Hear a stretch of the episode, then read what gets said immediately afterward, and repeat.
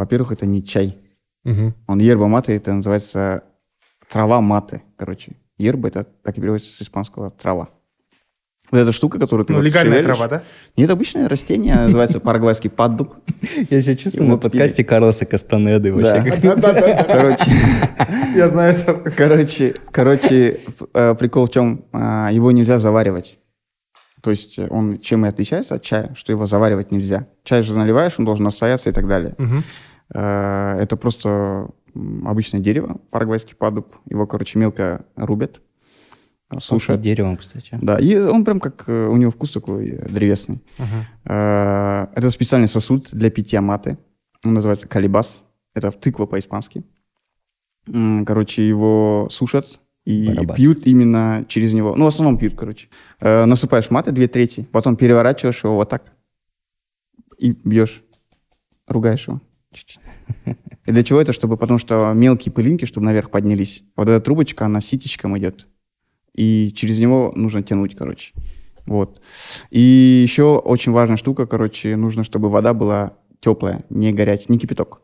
То есть она была кипяченая, но чтобы было 75 градусов. Наливаешь и сразу пьешь. И сразу пьешь.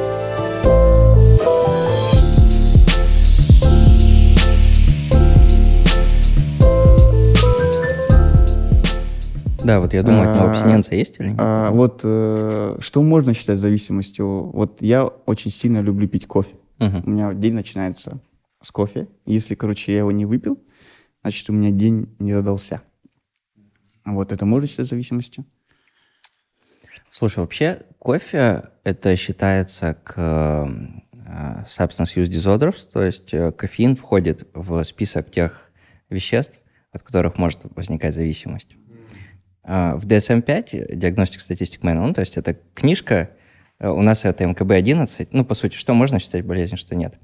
И у врачей у них есть такая книжка, и там перечислены все болезни. Э, «Пираты Карибского моря» смотрели? Помните пиратский кодекс, когда они не знают, непонятно какие-то? Вот у врачей есть такой же пиратский, пиратский кодекс МКБ-11, там написано, что можно, что нет. М. И кофеин туда относится. Порно сейчас не относится к зависимости, а кофеин относится. Почему, кстати? Как порно не исключили, что ли? Порно? Да, или его не было? Ну, тоже, да, можно сказать, вот, типа, кофе же ты с утра не выпил, день не задался. Для кого-то так порно не посмотрел, тоже день не задался. Какая разница, казалось бы. И мы переходим как раз к критериям зависимости, но порно там, в принципе, никогда не было. Вот, сейчас есть э, расстройства, кажется, как там, компульсии, связанные с сексуальным поведением, что-то такое, и туда можно порноаддикцию. порноаддикцию. Типа, А, а когда, типа, начать беспокоиться? Ну, типа, тоже а, зависимость кофе вот, должно вызывать мое беспокойство? Ну, смотри, вообще как понять, что есть ли зависимость уже? И там есть определенные симптомы, критерии. Ну вот как, э, например, вы приходите к врачу и спрашиваете, там, есть у меня грипп или нет. Мгм. И он, чтобы вам диагноз какой-то поставить, грипп, он смотрит на симптомы. Да, какие симптомы у гриппа? То есть там сопли, Сопли. температура, да, там что-то еще. Недуг. Целом. И точно так же, чтобы сказать, что у вас зависимость, есть определенный перечень симптомов. И они очень простые. То есть первое – это то, что вам нужно больше и больше вещества употреблять. То есть это называется рост толерантности. Чтобы также штырило от кофе, тебе уже там одна, один, одна кружечка не штырит, тебе две надо выпить, например. Или двойную дозу эспрессо, уже тройную.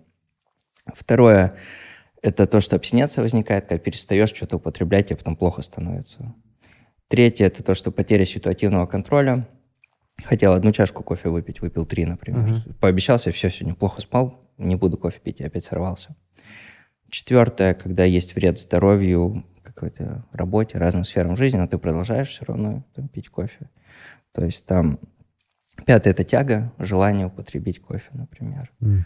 Там, э, и там еще есть несколько неспецифичных критериев уже для каждой отдельной как бы, проблемы с свойств. Ну, например, для игромании, там, что других там в долги втягиваешь.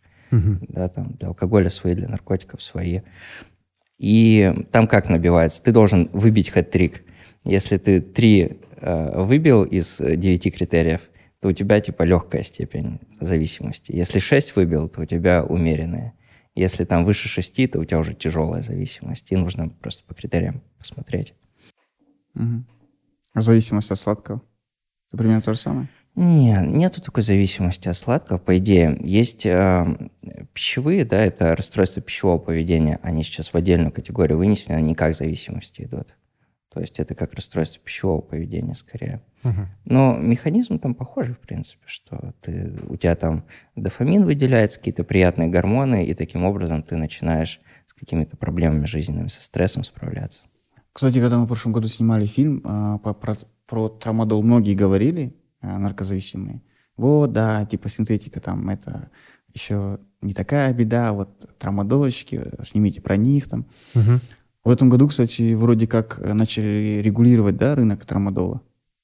М, Новости такие Ну были. смотри, в Атрау недавно вот а, жители собрались, не знаю, простые люди собрались, и они, оказывается, где-то на мусоре или за рынком каким-то нашли прям пачками трамадол.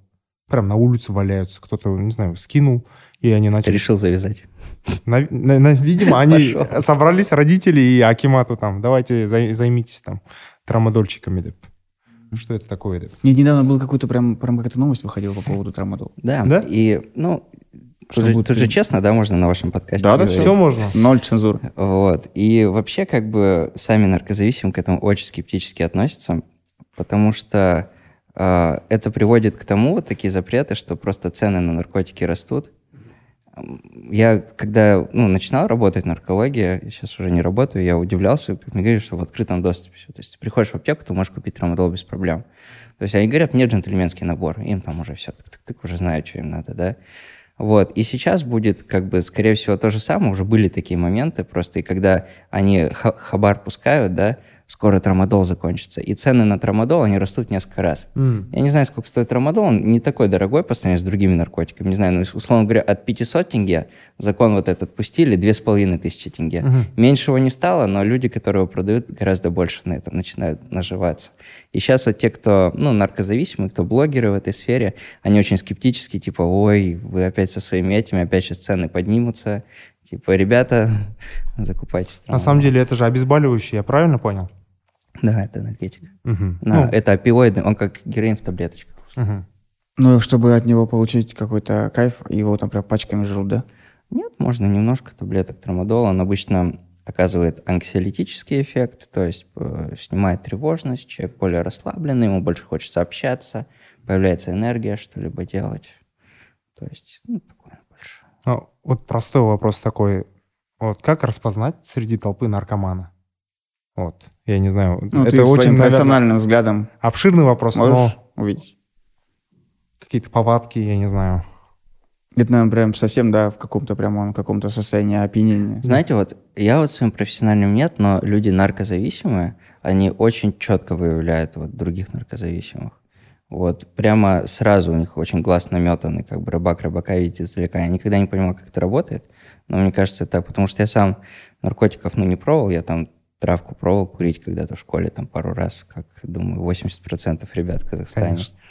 Вот. И, и все. А каких-то более серьезных никогда, хотя были какие-то возможности, там предлагали что-то.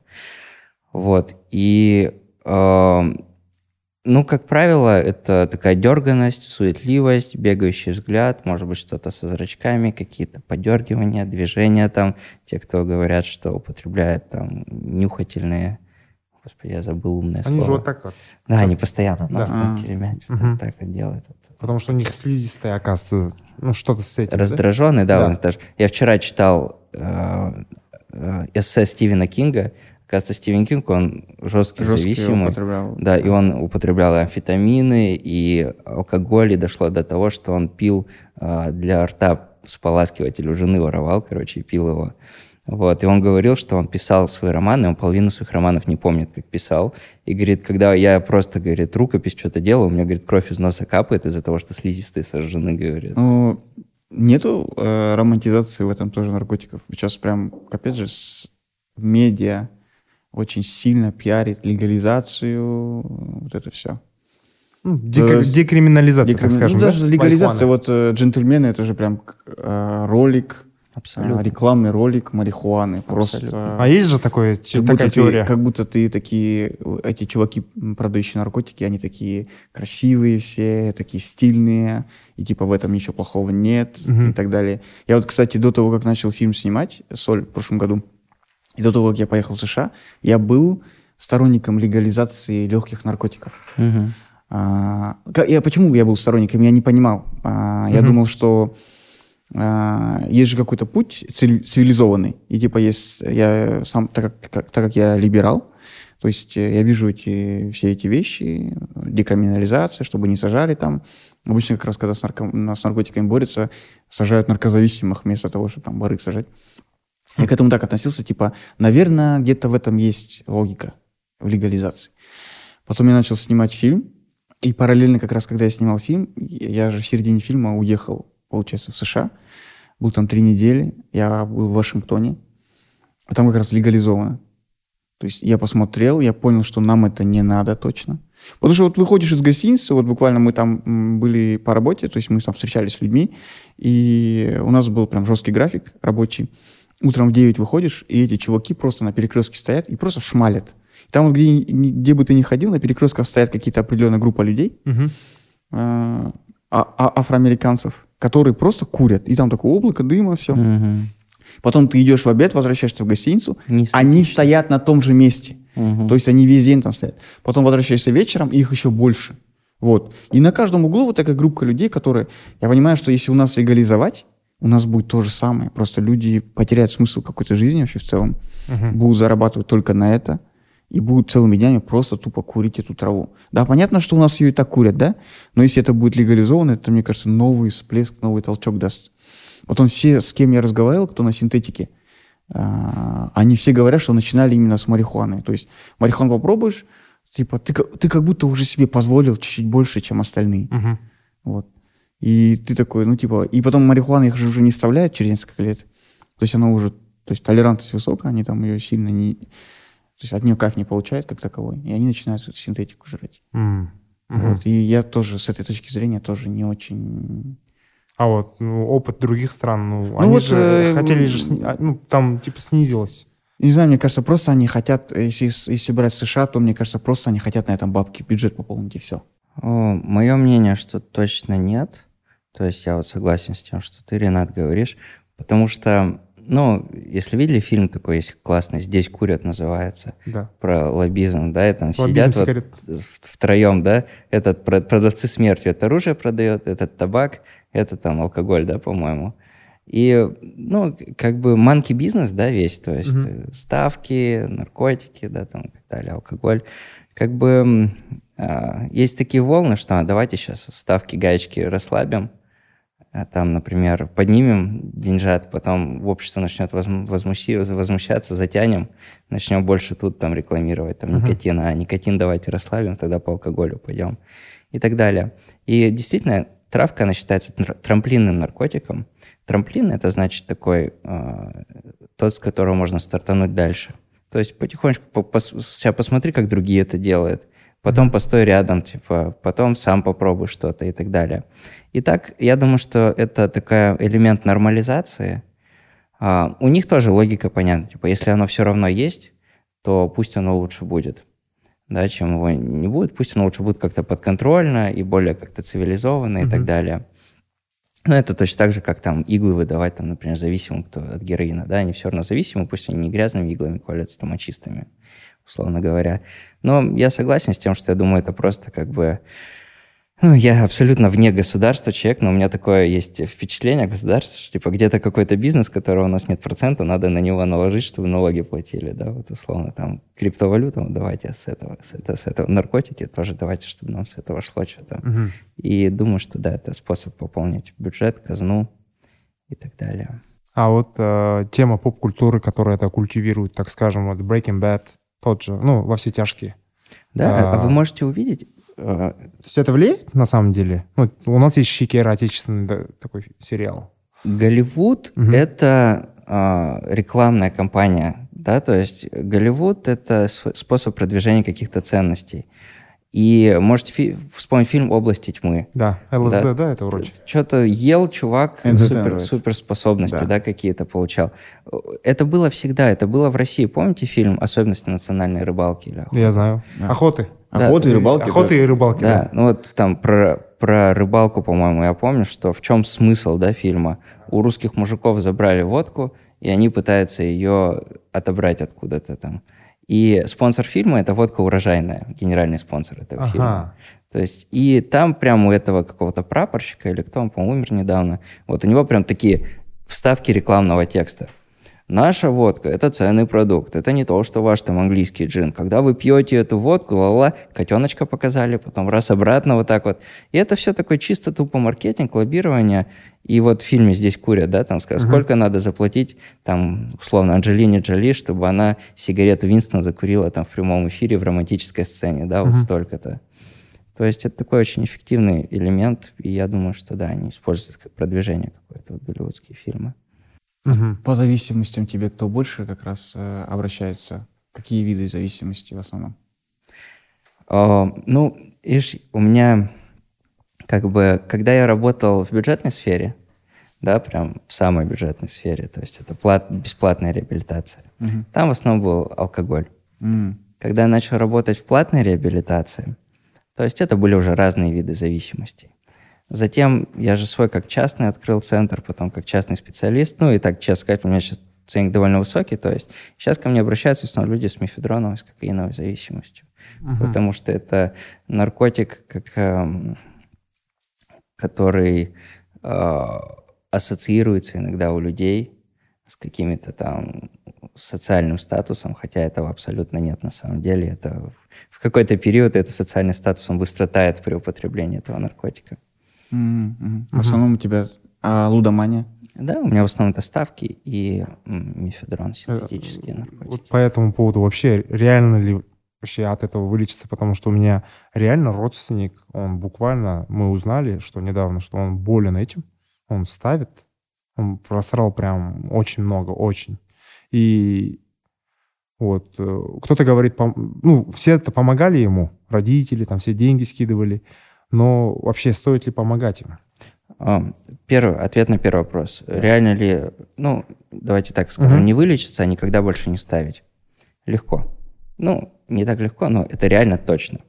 Вот это не так проблемно. Я читал некоторые исследования, в которых говорится, что лудомания – это более серьезная зависимость, чем другие. Брехня, вообще неправда. То есть есть просто программы уже давно американские и другие, которые очень эффективно с этим работают. Я на своей практике тоже могу сказать, что это ну, не является какой-то проблемой, алгоритм рабочий, постоянный. А, ответ на второй вопрос. Стоит ли помогать? Этого точно делать не стоит. Единственная помощь, которую стоит оказывать, это а, давать какую-то медицинскую помощь в плане оплатить там психотерапевта, реабилитационный центр, что-то еще. А, могу немножко рассказать, почему. Да, конечно. Эм, Я заметил, что в Казахстане есть определенная специфика у лудоманов. И ко мне ребята из разных стран обращаются, например, там из Финляндии кто-то, кто-то из Штатов, кто-то из Турции и так далее, кто ставит. И вот чисто казахстанская тема – это то, что все родственники всей толпой начинают скидываться на закрывание кредитов. То есть если придет фин, который что-то проиграет, у него даже в голову не придет пойти и попросить у отца или у мамы денег. Скажет, да нет, что, типа, они же это, они мне нахрен пошлют, да, условно говоря. Нет, не буду у них просить. Да, я же как сам, у них такого нету.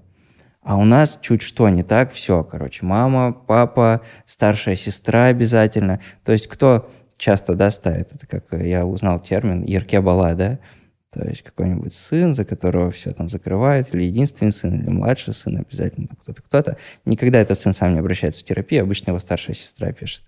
Потому что родители говорят, езжайте там в мечеть, то есть, а старшие сестры, они более продвинутые, они уже ищут какую-то более как бы научно обоснованную помощь.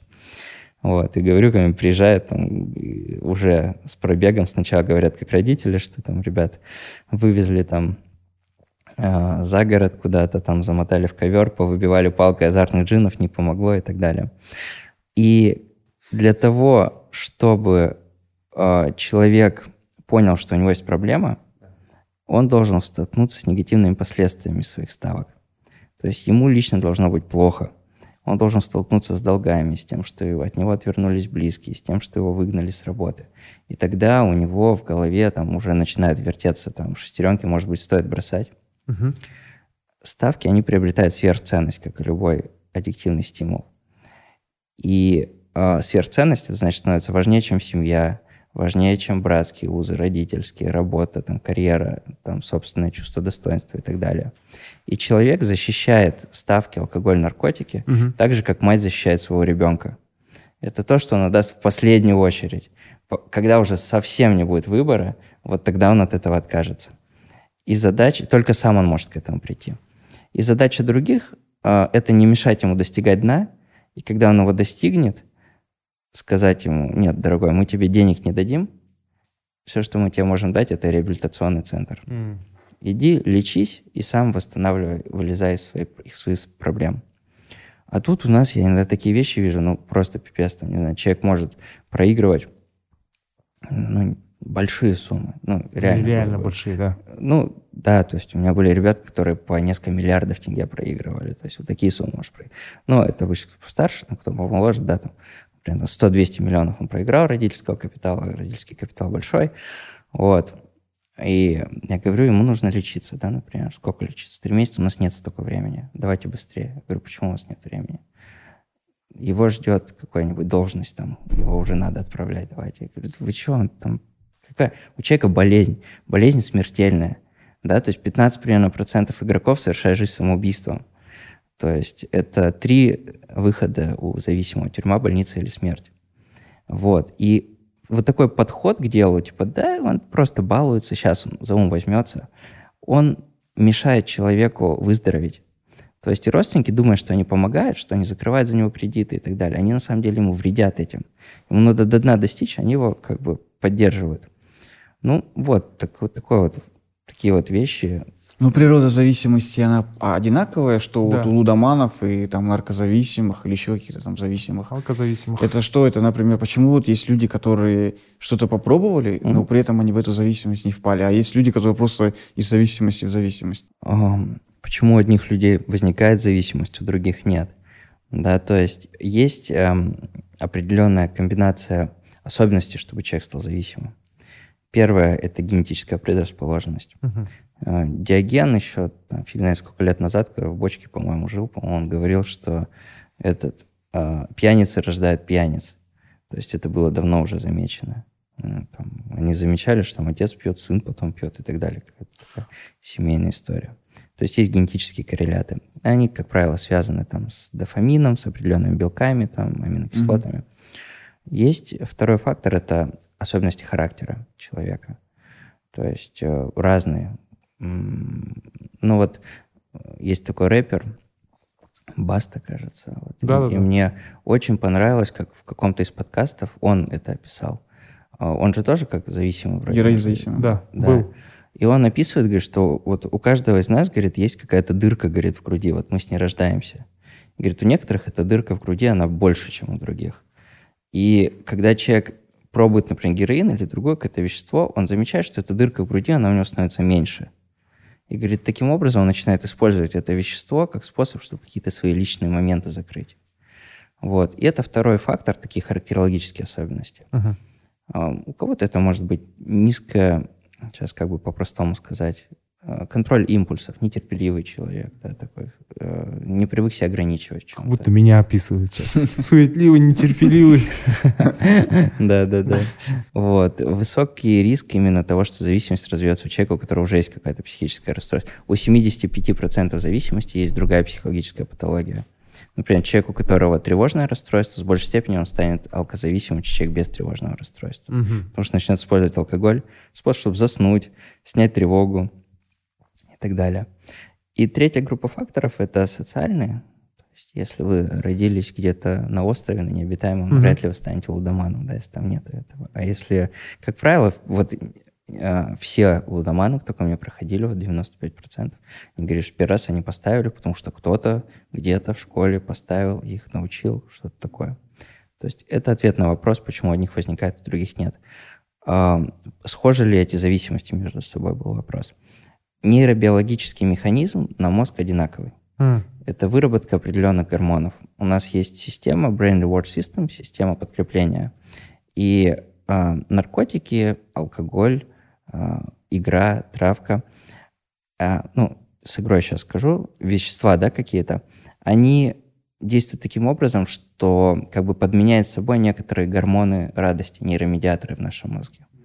Дофамин, ГМНК, эндорфин, опиоиды какие-то наши внутренние. И то, что у нас уже в мозге есть, оно как бы больше восстановится. И таким образом возникает какой-то комплекс приятных ощущений, который человек хочет повторить. Знаешь, что алкоголь бывает двух типов? Нет. Дофаминовый алкоголь и по э, ГАБА, да, гамма-аминомасляная кислота алкоголь. То есть вы, может быть, видели, что люди пьют, и на каждого это влияет по-разному. Конечно. Кто-то ловит синдром ВДВшника, хочет драться, кто-то становится общительным, Кто-то кто-то расслабленный, кто-то там надушевный кого-то прибивает. Это зависит от нашего внутреннего уровня гормонов. То есть и алкоголь – это такая подлая молекула, она очень быстро всасывается, встраивается. И, в общем, у кого-то кто-то становится более спокойным, кто-то более радостным, у кого-то больше дофамина, у кого-то больше вон той молекулы. Ну, в общем, и кто какие свои дефициты закрывает, тот на то и подсаживается. М, понятно. Ну, у меня, я, я пробовал алкоголь. Я вообще, в принципе, у меня э, таких вот э, вредных зависимостей нет, как таковых. Ну, то есть типично вредных зависимостей. Там алкоголь, там наркотики и так далее, там и, игры. Мне кажется, ты трудоголик. Компью- Вот у меня трудоголизм, наверное, в этом проблема, да. М- Я, мне от него грустно и скучно. Вот я пробовал алкоголь, я пью, и мне скучно, и мне неинтересно. Вот люди пьют. Какие мысли посещают? Да какая-то ерунда, типа, Какая? домой надо свалить. Типа Лана Дель Рей? Типа, нет, Лана Дель это не было, там было Нир- Нирвана и Сплин. Когда я пробовал алкоголь, это Он было просто всегда ее слушает. Часто. Да, Лана Дель Рей. Да. Ага. Лана Дель Рей, она классно ложится под депрессию. Ну да. Она так мягко, хорошо Ага. действует. А вот люди... Radiohead. А бывают люди, которые вообще не подвержены к этому? Ну, Кстати, бывает, ну, интересный вообще. вопрос. Было такое исследование, реальное. То есть во время войны во Вьетнаме американские солдаты в госпиталях долгое время были. Им там давали э, этот морфий. Мгм. И многим из них давали морфий довольно продолжительное время, около полугода. И потом их выписали и выявили, что из них стали зависимыми именно от морфия только 5 или 10 процентов. То есть 90% они имели симптомы си- от- отмены, синдром отмены, да, а, абстиненцию, но при этом они, ну да, что-то грипп какой-то словил, что-то мне плохо было неделю, и все. И они А. к этому не вернулись. То есть это аргумент э, вот в американских учебниках в пользу того, что для того, чтобы ты стал зависимый, у тебя уже были к этому какие-то предрасположенности внутри. М. А вот э, говорят про распад личности, наверное, часто слышали в своей практике, а вот когда употребляют И, и долго... видел. Видели, да? Как это происходит? Как это объяснить? Э, Вот особенно кто алкоголь и, кажется, марихуану употребляет, опиоиды. Ну, вот марихуану, кажется, нет, а вот э, синтетику 100%, да, там распад личности часто бывает. Мгм. Да, можно под разными вещами распад личности. Ну, например, первая вещь, что у человека становятся определенные личностные особенности, если он наркозависимый. Первое – это лживость, скрытность, ценности, да, то есть, ну, это все истории, да, когда там приходишь с братишкой, там, братишке 6 лет, не хватает денег на дозу, там, зима минус 40, ты с него куртку снял, отдал, да, за дозу, там, или у матери последнюю, там, ложку золотую, там, забрал, там, последнюю пенсию отбираешь, да. То есть, когда тебе, у тебя крейвинг, э, тяга, жажда употребить, а, ты жертвуешь всем, абсолютно любые аморальные поступки, там, продавать тело свое и так далее, и так далее. То есть человек готов на это пойти. Таким образом, а, под распадом личности можно подразумевать именно, при- когда человек придает свои ценности какие-то, свои принципы какие-то, да, например, человек до лудомании там никогда в долг не брал, никогда не обманывал, образцовый человек. Он у всех позанимал, скрылся, звонит, обманывает, у меня там рак у сестренки нашли, срочно нужны деньги, уже такие вещи, говорит, потом само себя тошно становится, но он все это как-то оправдывает. То есть можно это подразумевать. При алкоголе есть такой термин, как алкогольная энцефалопатия, когда а, зоны мозга разрушаются. Мгм. Ну, буквально алкоголь – это яд, да, там ацетальдегид. Он через кровь проникает, кровь у нас больше всего в мозг поступает, и у нас отмирают нейроны.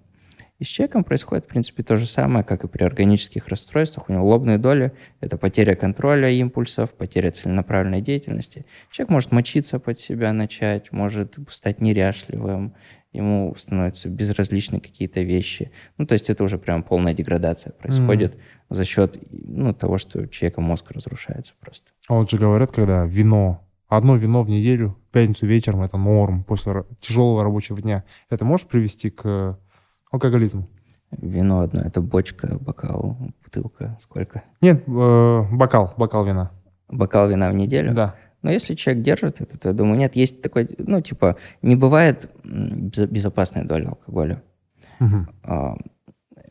Писали в советское время, там, красное вино помогает при артериальном давлении, ла-ла-ла. Нужно понимать, как это делается, это лоббизм. Да, то есть ученые, к сожалению, это люди, которые тоже хотят кушать.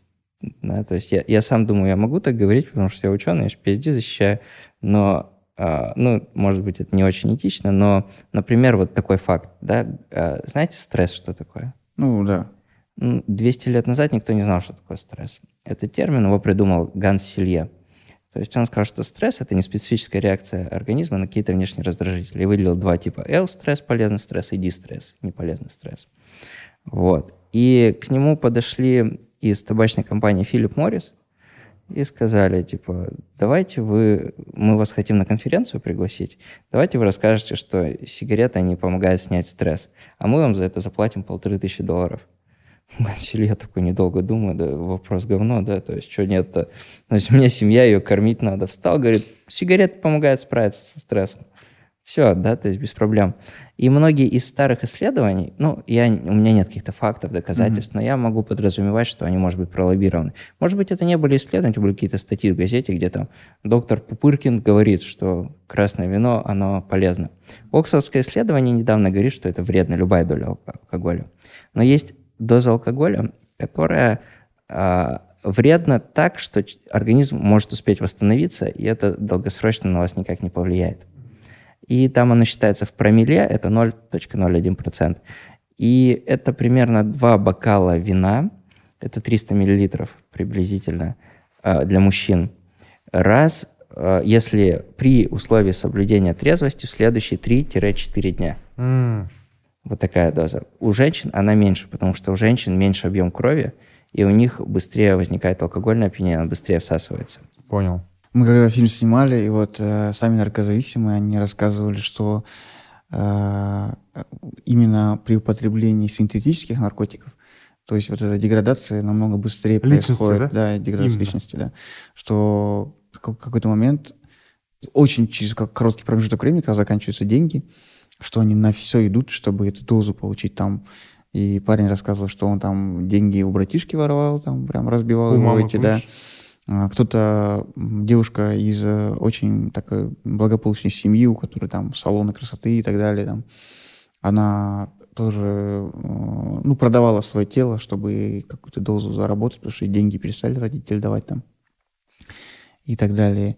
И даже среди самих вот наркозависимых у них есть прям какая-то градация – Типа, если ты там героиновый, то ты более благородный вид там. Да-да-да, они оби- а, себя да, да, они сами себя. А кто-то там, э, и те, кто синтетике, они себя тоже так уже казнят, условно говоря. Они говорят, что вот, если ты э, синтетический наркоман, наркозависимый, то ты уже там низшая каста. Потому что как раз-таки вот из этого аморальное поведение там у тебя, то есть вообще ничего у тебя нет святого. Угу. Вот такое. И плюс они еще в этих параноидальных приступах там дичь творят. Угу. Да. Ну, ну, это меня поначалу это забавляло, когда я группу веду, например, там сидит 15 зависимых, и начинают между собой ругаться. Например, да вы, алкоголики, вот, любители вот этого бычьего кайфа, вот мы, типа, этот, и там другие, да мы героину, а вас там это вообще. Но я тоже такое слышал, да, что я думаю, что это может быть связано с особенностями крейвинга, тяги, что при героине, героин, как говорят, хмурый, да, человек, когда он не употребляет, у него нет наркотика, у него симптомы депрессии возникают, ему становится плохо, фигово, он вялым становится. Вот. При э, именно синтетических наркотиках это идет как психостимулятор, и крейвинг, он очень такой по дофаминовому типу, то есть человек начинает искать, где что найти, у него энергия, суета, что-то придумать, становится раздражительным, вспыльчивым там, и так далее. Может быть, с этим связано, но э, сейчас синтетические наркотики, они гораздо ну, они некорректно сравнивают, но у них выше аддиктивный потенциал. То есть сильнее крейвинг возникает. И сейчас постоянно новые формулы какие-то, эти наркотики делают все мощнее и мощнее. То есть ученые это делают какие-то там подпольные, видимо, где-то. Uh-huh. И э, они гораздо больше вред наносят человеку, урон, ущерб мозгу. Uh-huh. Ну вот если говорить, что а, какие-то есть предпосылки э, впадения в зависимость, да, можно ли это как-то предугадать? Вот смотрю, например, на своего там сына. и такой, блин, что-то у него поведение такое. Вон у него есть какая-то, возможно, слабое место. Э, можно предугадать, и что с этим делать? Мгм. Да, можно. а, сейчас расскажу. Вот сейчас вспомнил, мне недавно обращались. Говорит, возьмете девочку в терапию? Говорю, сколько лет? Говорит, 15 лет. Что такое? Говорит, «На- наркозависимость синтетическая. Я говорю, ну, ну, наверное, думаю, побаловалась где-то. Говорит, нет, три раза уже в реабилитации, говорит, лежала, типа, уже полтора года уже, говорит, пытаемся. То есть э, это факт является исследование Кошкиной, что наркозависимость молодеет. То есть средний возраст первого, обращ- первого потребления сейчас 13-15 лет наркотиков. И э, как понять? Ну вот есть какие-то критерии, как понять, когда у человека уже типа зависимость. Ну, у ребенка, да, он начинает школу пропускать, у него начинаются какие-то непонятные друзья появляться, становится вспыльчив, у него режим сна меняется, то есть режим питания у него меняется, там кушать не хочется, начинает чуть темную одежду носить, какой-то сленг у него появляется непонятный. Ну, темная одежда, окей, это не всегда, конечно, там... Ну, такое- короче, примечательно. начи- короче, начинает меняться слишком резко. Поведение меняется. Да, и такая эмоциональная нестабильность, которая то ли Или всё время переходный спит. период. Да, то Или злой, раздражительный, то вдруг внезапно веселый какой-то бегает, радостный. Многие родители, они реально не вдупляют. То есть у них ребенок, может сказать, там, приходит к нему девочка, например, 18 лет, я с 15 лет употребляю, например. Родители вообще ни сном, ни духом. Ох, мы думали, это всегда такая какая-то непонятная. Знаешь, еще бывают вообще такие ситуации, когда нарколог, психолог, все говорят родителям, вашего ребенка зависимость, ему надо лечиться. Ребенок говорит, мама, пожалуйста, положи меня в реабилитацию. А родители такие, нет, стыдно, что мы скажем другим, что вы в реабилитацию. Тебя на учет поставят. Да дурью не страдай, мы тебя там в аул вывезем, все будет нормально, короче. Тебе надо просто идти работать начать. А, Всё. Или жениться. Да, то есть иногда... Я же реально тема. жениться, да, это у нас это лечение авиценна, лечение типа панацея. Лечение всех болезней у нас в Казахстане это выдать замуж, что- женить Да, да. Реально так же ребенка. есть, начинают вот, э, типа, как, как, чтобы он, типа, дури перестал маяться. И они его женят там, дают ему машину, работу, лишь бы он... Капец, а ты не эмо- эмоционально нестабилен, у тебя долги, у тебя всегда депрессия, и тут сразу же кабала. Ну, не кабала, ну, это же капец же, с другим человеком уже ты делишь пространство свое. Ну, Ну, и- это же разные. огром- это огромный стресс для них. Они Конечно. еще сильнее Ну, начинают мол- употреблять, конечно. Да, да. У нас был один герой, которого мы потом в фильм все-таки не вставили. Мгм. Вот он рас- рассказывал такую историю, что вот он употреблял, то есть прям уже его как раз-таки женили там, и он э, уже дома употреблял, то есть в открытую. Они же обычно там как-то пытаются... Перед женой, Да, перед, перед ребенком. перед ребенком. То есть он курил там а, соль, и прям при, при ребенке там, то есть э, ему было плевать, что это может навредить им как-то.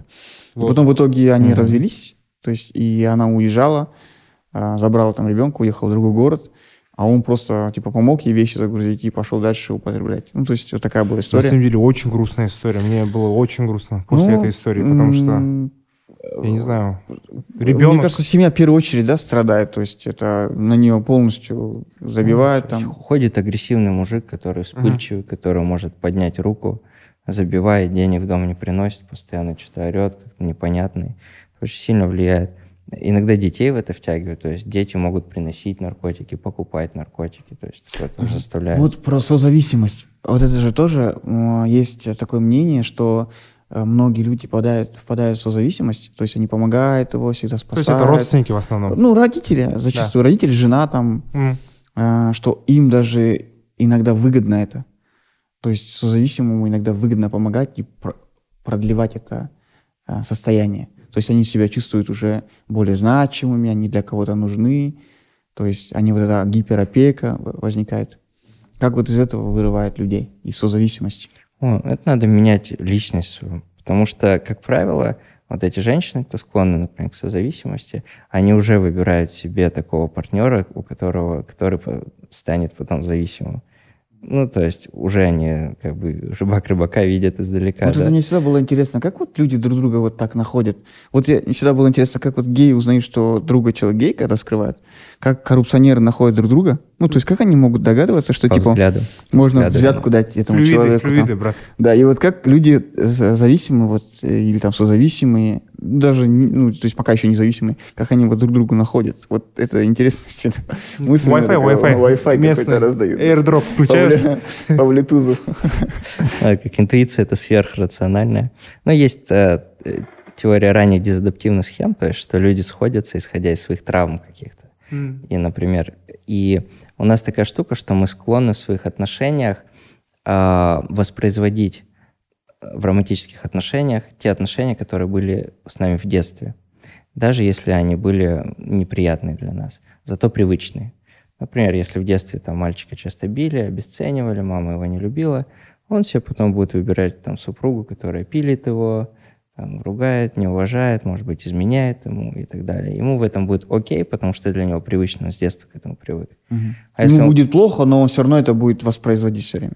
Э, Да, потому что это лучше, чем тот дискомфорт. Возьмет на себя любящую жену, да, которая, окей, там все хорошо, да, к нему хорошо относится.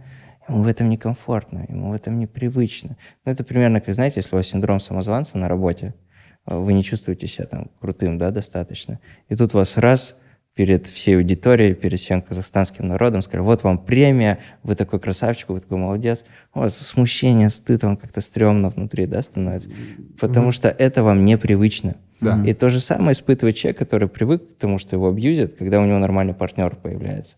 Во-первых, неинтересно, как говорят, типа химии нету. Сексуально не возбуждает, какой-то он слишком там сопливый розовый, да, там розовый сопли. Слишком хороший же, Вась, Да, такая. слишком хороший. Э, как У, девушек есть, у женщин такой, типа, как Всегда поговорка, вайп такой, типа, он слишком хороший, это значит, я ему не дам, вот это, видишь, прикол.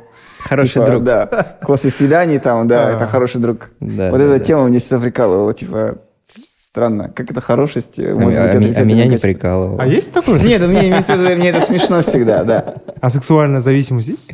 Да. Ну, это нимфомания, оно есть? Ну, там есть э, три типа, ну, как бы, сексуальной зависимости. Ну, это по классификации Егорова, например, что там одна зависимость – это любовная, другая – это именно сексуальная. Секс, он, по сути, он тоже, как бы, дофамин вырабатывается, и такое же влияние на нервную систему.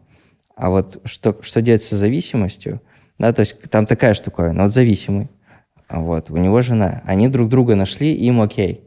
Хоть она и говорит, что ей не окей, но на самом деле ей окей. Да, потому Она что даже если- сама не осознает, что ей окей, да, а, получается? Если было не окей, она бы ушла просто. М. Да, то есть после первого раза, когда он там руку на нее поднял, она сказала, все, до свидос, я ухожу. Она же остается в этом. Да, все уже там близкие психуют, подруга уже говорит, не звони мне, не жалуйся, я тебе уже 10 раз говорила, уходи, ты 10 раз уходила, все равно каждый раз возвращаешься. Она говорит, все, капец, мне плохо, ла-ла-ла. И потом такая, ну он же такой хороший, он исправится и возвращается. Да, и это рано или поздно уже начинает злить, и самому человеку за это стыдно, не понимает, что с ним происходит, почему так. Все же просто воспроизводит схему какую-то, привычный паттерн поведения эмоционального. И тут происходит чудо, да, зависимый он уходит, и у него реально меняется личность. Он перестает быть зависимым, он становится каким-то другим. И перед ней тоже вызов встает. Теперь ей надо как-то меняться, подстраиваться, потому что изменилось условия жизни, среда. Мгм. И она как будто бы не нужна А, ну, такому человеку. И как будто Ей и, кажется. и, и, и он ей не нужен, как бы. Да, ей неинтересно стало. И вот, к сожалению, то, что часто замечаем, вот ко мне приходит мужик, да, говорит, все, жена меня отправила, что бросил пить. Ладно, окей, мы работаем, бросает пить. И она мне говорит, что ты стал какой-то скучный, может, выпьем хоть немножко? «Да У меня бомбеж, вы там что, вообще, что ли, обалдели? А вообще это Что творите? Правильно то, что вот отправляют родственники вообще лечиться от чего-либо? Имеется в виду, если своего нету внутреннего, ну, хотения. Да, потребности снесу у человека, сознание. Ну, Как будто это же для галочки перед ро- родственниками. Есть такие кейсы, а есть кейсы, когда человек, он как бы хочет, но стыдится. Вот для зависимого, когда он уже понял, что он зависимый, ты понимаешь, что у тебя проблема, еще может 10 лет пройти, прежде чем ты другим об этом расскажешь. Это такой большой секрет, которого человек стыдится, как правило. И в таком случае помощь близких, она как бы поможет именно здесь подтолкнуть, сделать шаг. Как правило, как, как это вот мужья говорят, сначала ты сказала, да, своему мужу, типа, у тебя проблема, давайте психолога, например, возьмем. Говорит, нет, да, отстань, что ты чушь несешь, нет у меня проблем. Проходит какое-то время, человек из стадии предразмышления, то есть отрицания болезни, переходит на стадию размышления, начинает думать, вдруг у него действительно есть проблема. Нужно же, чтобы до человека дошло, что у него есть зависимость. Этот процесс он года может занимать. Он перешел же на другую стадию, ему жена говорит, давай ты там это, иди там лечись. Он говорит, нет, нет, не пойду, а сам думает, ладно, еще раз предложит, пойду. Вот так вот. И она там уже в третий раз говорит, давай, иди, например, к психологу сходи. И он такой, чтобы лица не терять, ой, задолбали, ладно, только ради вас, давайте контакты своего психолога, да. Сами меня запишите, я сам Мгм. не буду записывать. То есть вот так для семьи, для своей дела, это на самом деле приходит на консультацию человек, он в отчаянии. Он говорит, знаете, мне кажется, мне уже ничего не поможет. Я уже так давно с этим, я так давно хотел прийти, не знал, как это сделать. То есть бывают разные кейсы, поэтому не стесняйтесь предлагать помощь да, такому человеку именно в этом плане. Медицинском. Да, то есть, но не нужно ему помогать в других аспектах с работой, с деньгами и так далее. Мгм. Ну вот есть такая ошибка. Вот я, например, человек, который мог бы, мог бы стать типичным созависимым. Почему? Мгм. Потому что я всех жалею, у меня высокий уровень эмпатии, я такой все время синдром спасателя у меня есть, железобетон. Вот. И даже когда герои моих фильмов обращаются ко мне за помощью, я всегда им стараюсь помочь, там, деньги занимаю, там, еще на работу устраиваю и так далее. На Дальше дозу не кидаешь? продолжу. Я не знаю, на что там деньги эти идут, потому что, потому что они тоже мне деньги Меценат наркотрафика. да. Ну, если помогать каждому, это как будто чуть-чуть э, легализует... э, как будет хайр сура? Милостыню просить? Вот легализует эту тему среди масс. Часто- Поддерживает инфантилизм. Да, какой-то. да, да, да. Да, то есть расслабляет. Ну, з- знаешь, там еще часто бывает обратная сторона, когда человек склонен помогать близким своим, что он ждет, что они взамен ему что-то будут делать. И потом возникает обида и гнев, типа, я же вам помог, а Я же вам помог, а вы пом-?» почему? Ну, у меня такой Да. нету темы, но иногда я в себе это тоже такое, типа, раздражение вызывает. Что почему я не могу там отказывать? Мгм. Я, конечно, периодически отказываю, потому что это просто невозможно было бы всем. Там, это просто в день там 20-30 приходит сообщений Мгм. всяких. То есть ты можешь отказывать. Могу отказывать, да. Но хотелось бы чаще отказывать. Мгм. Потому что это тоже нездоровая тема. Там. Уметь говорить нет? Ну да, уметь говорить нет. В принципе, я умею говорить нет, но иногда у меня слабина. Есть разница в лечении лудоманов и наркозависимых? То есть подход какой там? Вот ладно, наркозависимые, им там снимают э, этот токсический вот этот синдром. какой-то, да? Детоксикация. Детоксикация идет. Они там прокапаться называют это. Да-да. Две недели их там капают. И потом начинается у них э, вот именно психологическая помощь.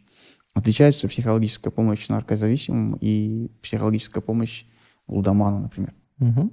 Да, то есть ты сказал очень важную вещь, потому что многие люди думают, что детоксикация – это есть лечение. На самом деле зависимость любая – это болезнь психическая. И человека, э, у него синдромы ломки, отмены, да, абстинентный синдром, он уходит через 12 дней. Все остальные срывы – это сугубо психологические. И настоящее лечение, оно идет с психологом, с психотерапевтом, то есть там группа или индивидуальная, там как, кому как. А разница есть, и она колоссальная на самом деле при, например, лудомании и при наркотической зависимости. Есть какие-то общие моменты. И э, я сюда же как бы прилетел, когда работать, я устроился работать в наркологию. И там лудоманов их лечили точно так же, как и других зависимых, алкоголь, наркотики. И вот стоит группа, и там, условно говоря, 13 человек с разными типами зависимостей, Да. и плюс два лудомана. И лудоманы не понимают, что мы тут делаем вообще. Типа, это вообще не про нас, ребята. Я просто хочу бабла поднять. Вот вы мне объясните, в чем моя проблема. И меня это как бы... э, Мне стало это интересно.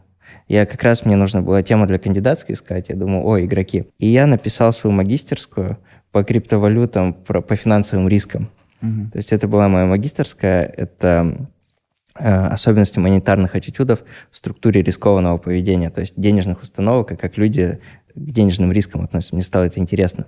Я сюда пришел, тут эти игроки, мне стало с ними интересно общаться. Мгм. Я думаю, а дай-ка я посмотрю, как их лечить, и заодно кандидатскую на них, думаю, напишу, похоже, с моей прошлой темой. Я полетел в Штаты и смотрю, как их там лечат, и как у нас их лечат. Вообще дикая разница, просто по-разному. То есть у игроков, у них три основных таких кластера мыслительных ошибок. Первое, преувеличение э, вероятности выигрыша. Им кажется, что они выиграют с большей вероятностью, чем есть это на самом деле. Мгм.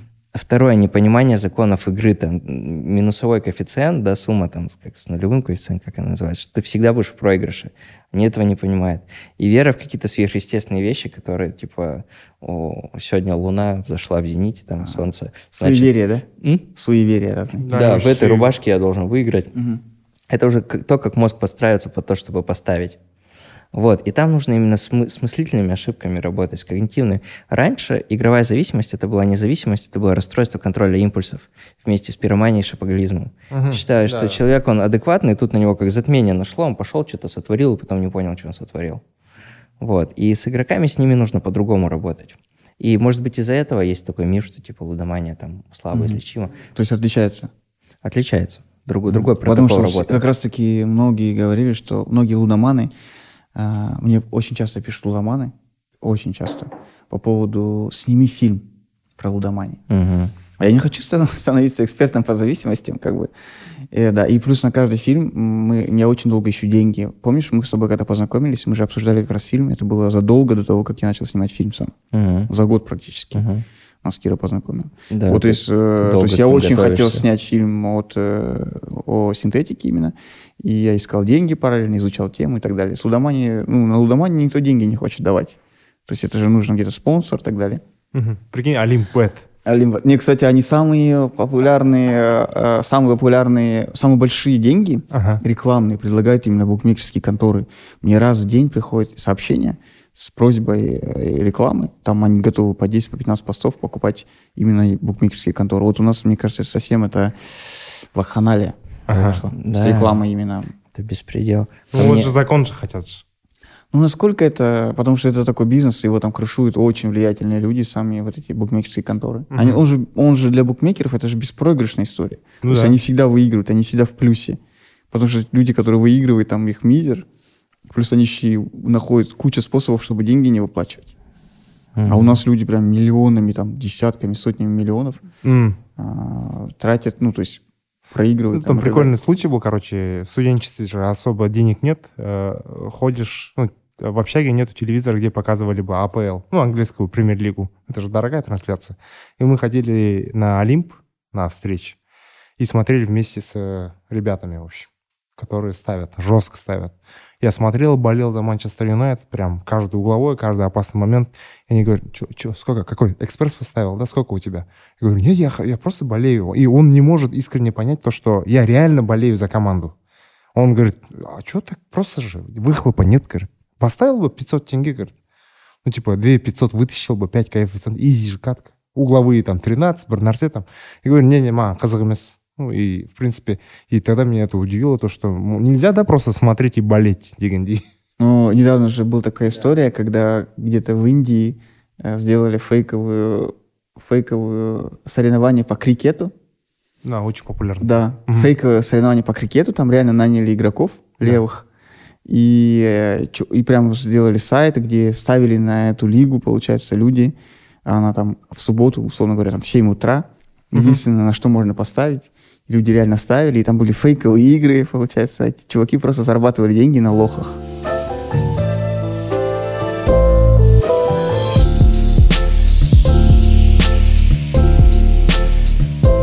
А, Вот ты говорил про фильм «Соль». А, Есть а, документалист Ханат Бисикеев. У него есть фильм а, «Зима в Рейхабе». Вы смотрели, нет? Ну, там он Я снимал. слышал про этот фильм, говорят, он, что он очень клевый, но у меня что-то до него, честно, времени не было. Ну, в общем, там интересная фраза, мы на, как раз на примеру назвал, мы с- посмотрели, там один герой, взрослый мужчина, говорит, то, что э, наркоман а, никогда не взрослеет с того момента, а, как он начал употреблять. Условно, если он 25 начал, и где-то, да, 25 начал, и в 40 лет он в той же развитии, что был в 25, условно. С Или чем в это связано? 15 там. Да, с чем это связано? Что интересно. Ну, можно поспекулировать как-то на эту Мгм. тему, то есть пофантазировать, да. Я думаю, что это связано с тем, что сфера интересов становится очень узкой, только сконцентрированной на наркотиках, да, например.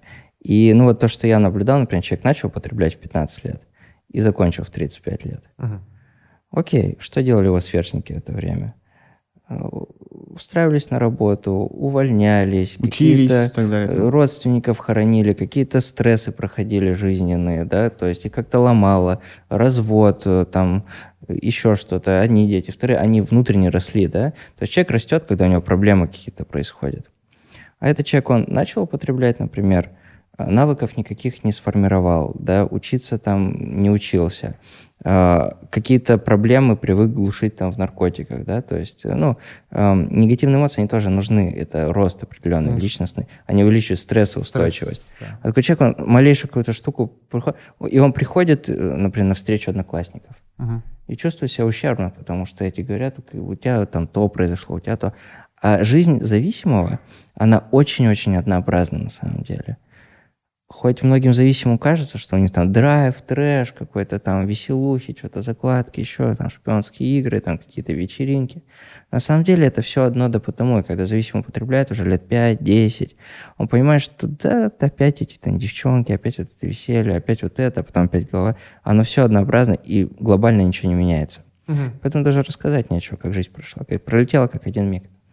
Вот, я думаю, Есть еще такая тема же, что вот э, как раз-таки мефедроновые наркозависимые, они рассказывали, э, что во время употребления у них возникает такой э, эффект, что они становятся сверхумными. Они, что у них мыслительные процессы Область такие тьмы. острые. Да, Да-да-да. они вот это все рассказывают, какой я там был умный и так далее. Но при этом же и люди, которые уже пролечились и так Мгм. далее, они говорят, мы как-то попытались потом вспомнить, что мы там обсуждали, Планы. да, оказывается, бред какой-то, то есть там бессмыслица. А, а во время употребления тебе кажется, что это все имеет смысл, что это какие-то очень умные мысли, Да. что ты очень классно мыслишь и так далее. Это эффект Бога, они ощущают себя всемогущим. А если человек с- будет трезвый на них смотреть, он будет понимать, что это ну, полная бредятина и так далее.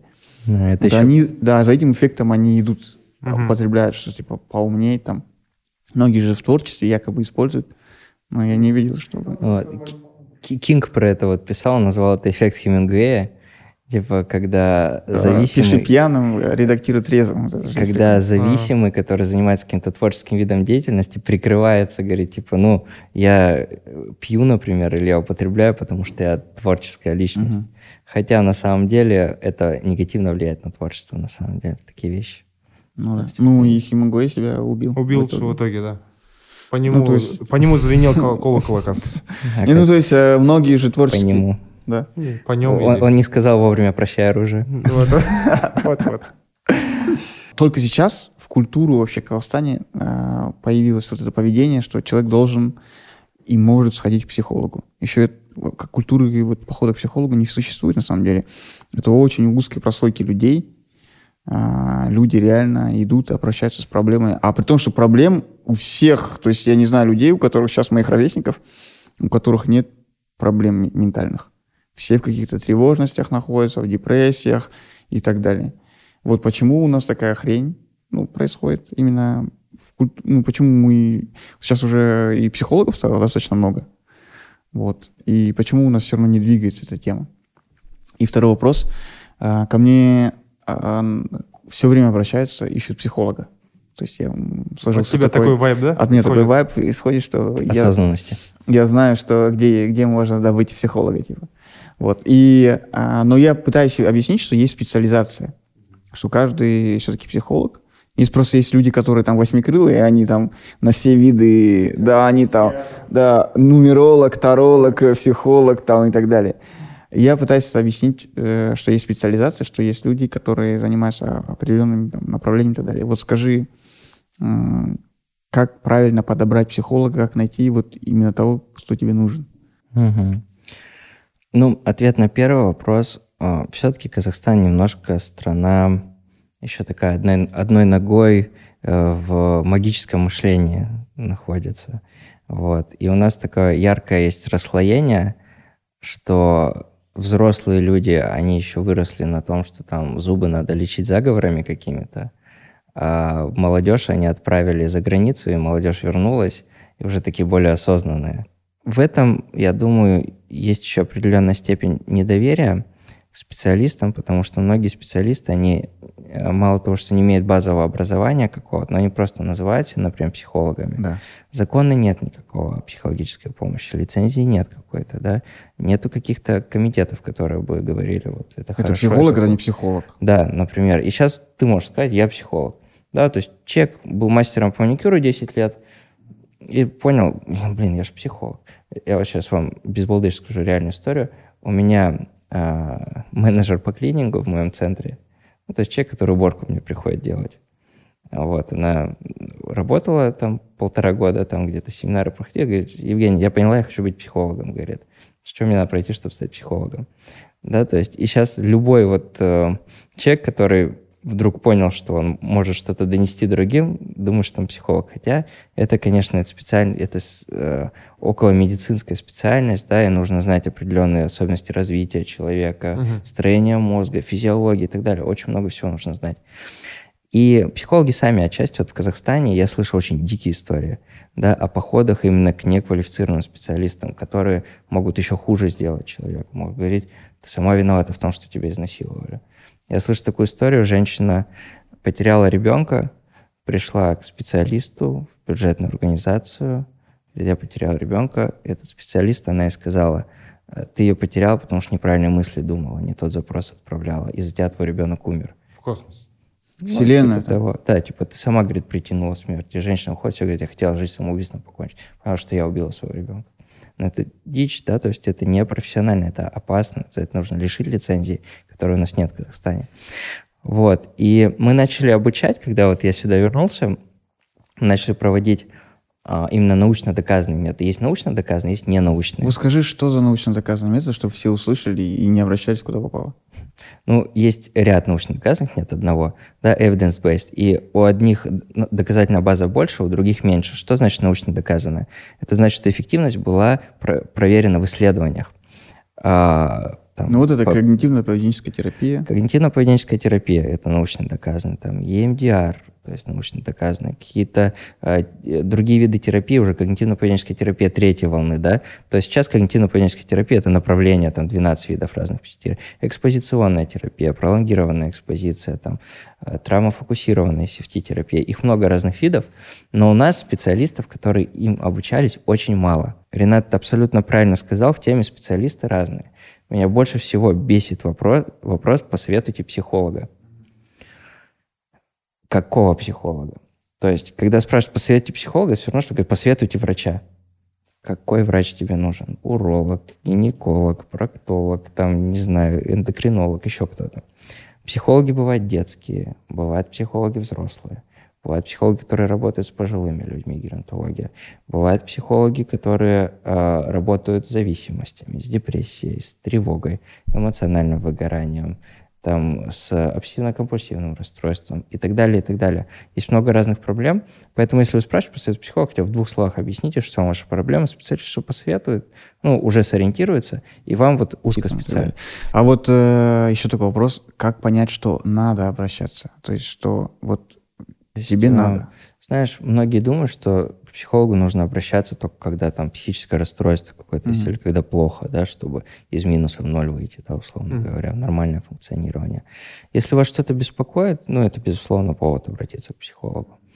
А, К психологу обращаются многие люди, у которых все в жизни окей, но чего-то не хватает, да, например, или кто хочет как-то улучшить свое качество жизни. А, Вот честно скажу, ну, то есть я сам, я супервизор, то есть ко мне ходят психологи на терапию, психолог для психологов и плюс супервизор. И я сам тоже хожу к своему психологу. Я просто, я люблю ходить к психологу. Реально, мне это интересно. Я вот плачу эти деньги какие-то, и у меня есть, например, выбор потратить их на другое и- или на психолога. Да это офигенно, ты сходил к психологу, то есть ты про себя что-то понял. Вот ты вышел, у тебя мир немножко тык с другим уже стал. Ты можешь жить, и вот этого cognitive shift, когнитивного сдвига его не произойдет. А здесь другой человек, то есть, который знает про тебя все, да, которому ты доверяешь. Это же такое удивительное какое-то пространство, которое создается, да, человек, с которым ты можешь побеседовать, ты можешь вслух сказать какие-то вещи, которые ты, можешь, сам себе не произносил. далее. Поэтому такой опыт, в принципе, посещения психолога, я его порекомендую, в принципе, всем. Ну, то есть это не потому, что я психолог и пиарю, потому что я реально в это верю. То есть это офигенно, когда есть такая возможность. И э, многие люди есть такие, которые говорят, ну, типа, вот у других, вот у них там проблемы. А у меня еще не проблема, еще я пойду к психологу, да. Ну, обесценивание. Да, Самообесценивание. Абсолютно верно. Это обесценивание себя, и, как правило, это те люди, которым в детстве там говорили, вот у тебя есть младшая сестренка, ей нужнее. Да, там, ей конфеты в первую очередь. Ничего потерпишь. По-другому же у Не, нас а у гостем нас- же. Не, а у нас говорили, у нас, типа, терпи, типа, вот мужик не должен жаловаться. Вот у меня, мои установки такие Не были, типа, плакать. да, не плакать, не жаловаться вообще, никому не говорить о своей проблеме там, или, или о том, что ты думаешь. Атаманом будешь. Ну, такой, типа, терпи там, и вообще, типа, у нас так не заведено. Вот у меня такие установки были. Ты вообще ты такую тему, на самом деле, жесткую поднял. То есть это то, что меня реально очень сильно волнует, это стигматизация мужиков. вот в нашей стране и вообще на постсоветском пространстве. Вот даже в области психологии, да, то есть вся психология, она практически, ну вот, под женщин сделана, многие аспекты. Под мужчин контроль гнева, контроль алкоголя, там, наркотиков, то что связано с контролем. А мужчина, когда его что-то не устраивает, он не пойдет вести блок, ой, ё-моё, меня вот это не устраивает, поднимать хайвай, да, какой-то еще что-то Да. такое. Он пойдет э, сам суицид. Да, то есть мужчина не будет там долго сидеть в соцсетях, да, там что-то Ну. пиарить какие-то вещи. И мне кажется, что у нас вот э, много инвалидации, то есть неправильного воспитания по отношению к мальчикам в том числе Мгм, происходит. И вот э, мужчин почему смертность, да, такая сильная? Вот если пойдете там к, не знаю, там в Испанию, в Италию, там мужчина, о, яркий, тш, там, ну вот то, что, Эмоциональный. то, что у нас называется истеричка женщина, там Да. у них мужчина, да, такой будет, а женщина такая за ним, так, вот так вот, да. То есть и они, ну, довольно высокой продолжительной жизни. У нас мужчины копят себе и сердечно-сосудистые заболевания, алкоголизм и так далее, и так далее. Именно из-за этого, потому что не можем выражать свои эмоции, это не принято, это стигматизация какая-то, инвалидация, там, терпи, ты же мужчина, ты должен... И вот это с каменными лицами ходят, так сердце всю жизнь тарабанит, да, там Мгм. тревога-то она никуда не Я девается. поэтому и говорю всегда, что феминизм, он мужчинам тоже полезен на самом деле. Да. Феминизм, он, он полезен и для мужчин. То есть, когда вот этот культ маскулинности уйдет, это же культ маскулинности, опять же, тебе с детства твоя мама внушает, что ты мальчик, ты должен вот так, мальчики не плачут Мгм. там, мальчики вот это не делают, девочки вот это не делают. Эта херня, она, короче, целыми поколениями, кажется, людей выкашивает. У меня есть такое ощущение. признать какую-то свою, не знаю, уязвимость, да, например, вот даже сказать, да, что у меня депрессия, да, я хожу к психологу. Мгм. Тоже надо определенные внутренние какие-то барьеры перейти, чтобы дойти до этого, то, что это нормально говорить об этом. И мне кажется, что чем больше людей, и мужчин в том числе, говорят о том, что у них реально есть проблемы, они с ними справились, и это, ну, более благоприятную атмосферу. Ну, мне кажется, еще тот создает. момент такой, то, что как будто друзьям легче сказать, чем родным про это. То, что ты сходил, у тебя проблемы с депрессией, чем родным. Ну, они же, опять же, ро- родные, родные- и зачастую бывают и э, в этом деле очень сильно интегрированы в твою депрессию. Конечно. И поэтому ты, когда это скажешь, они себя будут э, считать виноватыми или тебя делать виноватыми, что ты подумал на них. Да-да-да. вот так, там такой же А уроборос. друзей-то ты сам А выбираешь. друзьям там ты сказала все, и они забыли через полчаса. Вот Они как заб- психологу то же самое. Ты психологам легче говорить, потому что ты ушел, к нему пришел другой пациент, и все, он о тебе не думает, как бы, да. А у людей, которые находятся в каком-то там состоянии ментальном, тревожном, в депрессии, они все время переживают о том, что о, о них другие люди подумают. Самое глупое, что вообще может быть, думать, что думают о тебе другие люди. Ну да, слушай, ну вот насчет психолога немножко не соглашусь. То есть я думаю, что психолог, он думает все-таки о своих клиентах. Ну, например, вот мой психолог, Ну, да? плохо он же о тебе не думает, правильно? А, ну, естественно, нет, этого нет. Мой, например, психолог, вот э, какая забота была, что а, я, у нас было мало каких-то, ну, типа, аудиозаписей медитативных. Она взяла, перевела мне с английского языка, наговорила аудио и скинула мне специально для меня аудио. То есть я им пользуюсь теперь, там, включаю в наушники. Так То что есть психолог между сессиями, он думает, как тебе сделать лучше, то есть как что направить, поэтому это такой, как бы этот заинтересованный в тебе человек, да, и зачастую это то, чего родители нет. Потому что если психолог, он действительно, ну, э- этичный, да, то есть, ну, все равно, как бы, он хорошо к тебе Ну, блин, относится. это, это как повезет очень многих такие истории, и у меня тоже такая история была. Походов, когда человек, он не заинтересован в, в том, чтобы тебя вылечить, он заинтересован просто потратить твои деньги, условно говоря, время твое. Ты сидишь, и он такой, ты там что-то рассказываешь, там уже первое время ты же не признаешься ни о чем, то есть ты говоришь какие-то вещи поверхностные, первый и слой. смотришь на его реакцию. Да, да, да, и смотришь, как он на тебя да, будет реагировать. Потом, когда он тебе уже нормально, и ты такой начинаешь больше и больше рассказывать, там, первые там сеансы игры разума происходят. А потом ты смотришь просто, и он такой человек, что там, это, что, продлевать будешь там? Вот так, вот так. Продлевать? Ну да, типа Вообще, время. психолог не должен продлевать. Ну вот. Ну, типа, да, так- чё ты там такая ещё штука, сессия полчаса- идет, и все, она идет. Да, то есть да, там- да. это А там вот так, типа, почасовая же, и ты такой, типа, ну, у меня еще там, типа, полчаса есть, что ты будешь брать? Вот. И многие потом после первой ошибки, ну, они думают, что все такие психологи, там, такие сякие, там, или не помогло. Многие еще проблемы с дисциплиной. То есть, например, из депрессии, когда выходишь, очень важно дисциплинировать себя. То есть, понятно, сначала это очень сложно, а потом ты замечаешь же за собой какие-то поведенческие Ага. штуки, и их все время корректировать. И, и вот, э, вот э, многие вот так, что первая ошибка, все, психолог не мой, да, например. Я думаю, что самый лучший индикатор того, что ваш психолог или нет, это насколько он помог вам справиться с вашими проблемами. М. С первой сессии ничего не произойдет, естественно, да, но если вы ходите, и если проблема не решается, то, наверное, да, что-то не то. Но если вы чувствуете, что реально какие-то изменения происходят, Ну, это makes some sense. да, Хлеб смысл. Ну, сколько нужно примерно сессий, чтобы человека, вот, например, из депрессии какой-то не такой слишком сложной вывести? Э, Из не слишком сложной, так, сейчас исследование вспомню, есть какое-то среднее значение, ну, например, приблизительно может быть 16-20 встреч, это где-то примерно 4-5 месяцев. Вот так вот это при регулярной раз в неделю. То есть, и, ну, это так говорится, что у людей, которые отходили там от 4 до 5 месяцев раз в неделю, выполняли домашние задания, процент ремиссии годовой составил 85%, например. То есть никогда не будет, специалисту никогда не даст стопроцентную гарантию. да. Нигде нет. Потому, потому что, да, если вам дают, а, а это у нас есть 100%, вылечим от лудомании, пожизненный эффект, там, т- т- т. это все Ну, как бы, Я хочу отдельные фильмы снять про депрессию, потому что я сам как бы с этим столкнулся. Я понимаю, насколько сложно вообще из этого выйти. До того, как я впал в депрессию, это, не знаю, слово правильное, впал, а, я к этому относился, типа, ай, ну, типа, это какие-то слабые люди в это только могут впасть. А после того, как я сам это все пережил, еще причем несколькими волнами там, я до сих пор не могу сказать, что я сто процентов там в ремиссии и так далее. Периодически я там впадаю в уныние. Вот я хочу про это снять фильм, поговорить с разными людьми, которые вышли из этого, которые в этом состоянии находятся,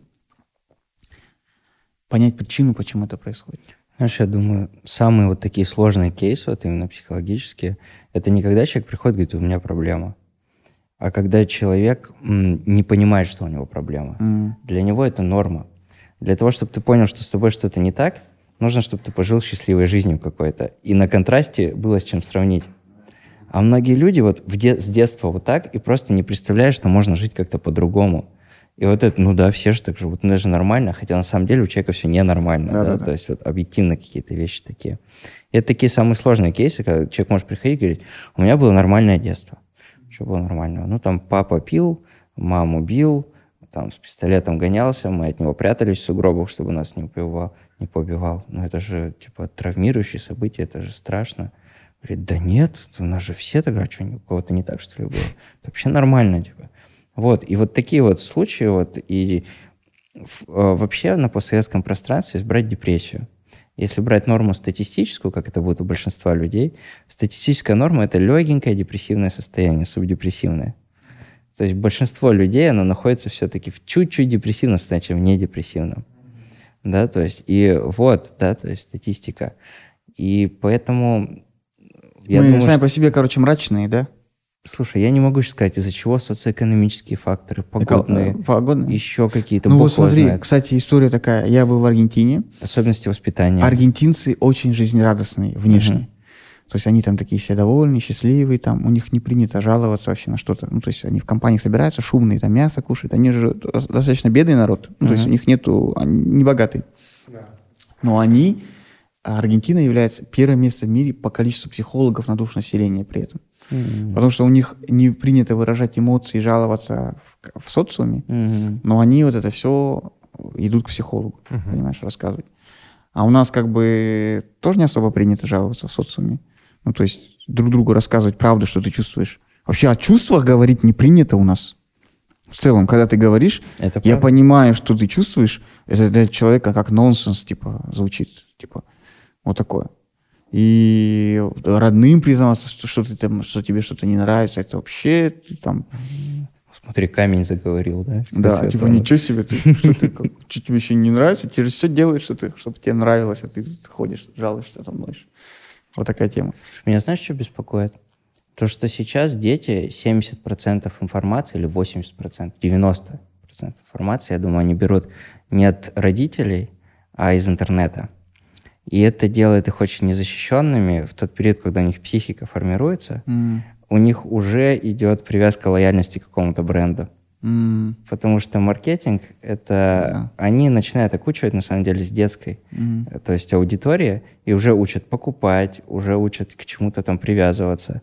И получается, система выстроена таким образом, что родители постоянно пашут им не до детей. Дети отданы на откуп. Там раньше были педагогические какие-то школы, государства да, в Советском Союзе, Дворам. детские сады. Раньше дворам были. Д- на откуп, два- да. Дворам, да. Ну, и жизнь стала контентом, согласись. Ну, то есть, согласитесь, что для многих людей жизнь стала... Они делают что-то, чтобы просто потом это в интернет выложить. Дети какую-то херню, дичь творят, например, даже взрослые, например. Пранк? Да, даже, ну, даже не, не пранк, а просто вот вся их жизнь — это вот что-то, чтобы потом в интернет выложить. Мгм. То есть они уже такие думают, так, это неинтересно, потому что про это нельзя рассказать там в интернете, выложить. Или надо что-то купить, чтобы просто показать, что вот я успешный там и так далее. Вот это, мне кажется, проблема следующего поколения будет, что у них вся жизнь — это контент. И если, если, типа она не попадает в понятие контент, то Мгм. это уже как бы она будет отпадать вообще в их жизни какие-то вещи. Да, то есть это симулятор такой Да, да, то есть люди сути. многие, например, что-то делают, там многие ходят на фитнес, я даже замечаю, которые просто идут и э, записывают, просто чтобы выложить это, что я вот хожу там туда, Мгм. вот.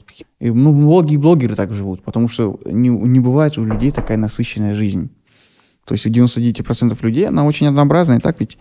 А блогерам все время приходится придумывать какие-то свои скандалы там внутри семьи, там еще что-то. А другие смотрят на этих блогеров Да, и думают, я как-то не так «Капец, живу. я неудачник, да, типа я не так живу, почему у меня нету три квартиры там, почему у меня нету вот это, почему я не езжу каждые полгода на Мальдивах. Вот эта вот волшебная мама, которая успевает и за детьми посмотреть, и обучение И пройти. книжку написать и еще. это, и то, Да. да, да, да. Книжку «Волшебная мама» там написать. Все вот эта тема сейчас с гонками. Вот мне кажется, очень много вот этих тревожных синдромов и депрессивных, они тоже от соцсетей. То есть люди смотрят, насколько их жизнь, там, вот эти все кризисы среднего возраста люди начинают проживать в очень раннем возрасте сейчас. Смотрят, так, ага, он уже в 21 год там на крипте заработал на Да, это вообще X7, трэш, там, на... это трэш. Какие там последние машины, я просто не знаю. Мгм. Вот Это эти все вещи там, да. Я тебе больше сколько ко мне приходят чуваки, говорят, блин, мне скоро 17, а я еще не этот, серьезно, а я еще там курс по программированию не закончил. Да. То есть, а вот а ребята учатся они в наших школах, да, каких-то элитных, у них же там идет вот этот рейтинг, вот эта гонка с самого начала. Это жесть. Вот есть, например, там э, школы, да, там Назарбаевская интеллектуальная, да, там человек не получил сколько-то троек, его отчисляют. Пофиг, восьмой класс, девятый, то есть они в стрессе, у них постоянно competition какой-то происходит. Я должен быть конкурентным, я должен быть это. То есть это уже настолько вот в мозг, да, вот, вот э, это идеология достижений каких-то, идеология, ты должен за счет чего-то там выпендриться и так далее. Еще люди не понимают, вот не различают, что где фейк. Ну, то есть, условно говоря, не то, что где фейк. Люди выкладывают там концентрированные 30 секунд из своего дня, да, там охрененное какое-то что-то у него произошло. Вот он, это 30 секунд ролик просто. Мгм. А ты сравниваешь всю свою жизнь там, с этими 30 секундами там, и так далее. такая вот Но я еще именно- стараюсь не показывать там э, больше, чем я хотел бы, так скажем, там личную жизнь, что я ем, там, куда я хожу. Это, мне кажется, все-таки нужно вот этот, в этот век нужно оберегать это. То есть от этого людей. А, чтобы Если- не обесценивалось. Да. Ну да, это с другой стороны, зачем это, кому это нужно? Ну то есть, э, то есть м, там людям, которые со мной, они, им это не нужно, то есть они не подписывались быть популярными и так далее. Это дискомфорт приносит на самом деле. Мгм. Это есть люди, которые на это подписаны. То есть они с самого начала ду- придумали, что они там семья блогеров, условно говоря, и они все И каждый это свой все, шаг, что держит их семью. ну, возможно, там и такое быть, когда они там что-то делают, и они это выкладывают, детей, они даже детей рожают, там нужно контент пополнить, они нового ребенка рожают. Сейчас же такой даже есть прикол. Креативы закончились. Креативы делать? закончились, нужен это новый ребенок. Тоже там. креатив. Креативно зачал, там, креативно, Креативная экономика. креативно родил. А почему вот многие прошли терапию, да, прошли терапию, в рехабе полежали, через полгода опять возвращаются. И почему многие говорят, что они все поняли, Мгм. и в итоге это 3-4 раза. Вот э, в зима рехабе там был какой-то парень, который рассказывал, что он там девятый раз лежит в этом же центре. Э, зависимость – это хроническое рецидивирующее заболевание. Хроническое значит неизлечимое. Значит ли это, что человек будет постоянно пить или употреблять? Нет, не значит. А, дело в том, что вот представим себе стандартную клинику. Приходит человек с алкогольной зависимостью, ему ставят диагноз болен алкоголизмом. Он выписывается через два месяца, ему ставят выздоровел. А он через две недели опять срывается, ему опять пишет болен. Выписался, пишет выздоровел. Болен, выздоровел. Чтобы постоянно это не писать, ему пишет, короче, ты болен, то есть у тебя хроническое заболевание. У тебя есть периоды рецидивов, есть периоды ремиссии. Ремиссия, когда ты не употребляешь, рецидив, когда у тебя ты срываешься. Вот, это первый момент. То есть это хроническое, то есть склонное к рецидивам. У меня хроническая ангина. Значит ли это, что у меня постоянно болит горло? Нет, не значит. Это значит, что как только я ноги промочу, первое, что у меня заболит, это горло. Человеку, который самое большое, человеку, который встал на путь выздоровления, самая большая, самая глобальная задача – это сохранять трезвость. По статистике, чем дольше ты не употребляешь, тем меньше у тебя риск сорваться. Если человек не употребляет 10 лет, психоактивные вещества, риск у него сорваться составляет там, всего там, около 10%. Но он все равно сохраняется. Вот. И э, мозг, он не успевает перестроиться иногда.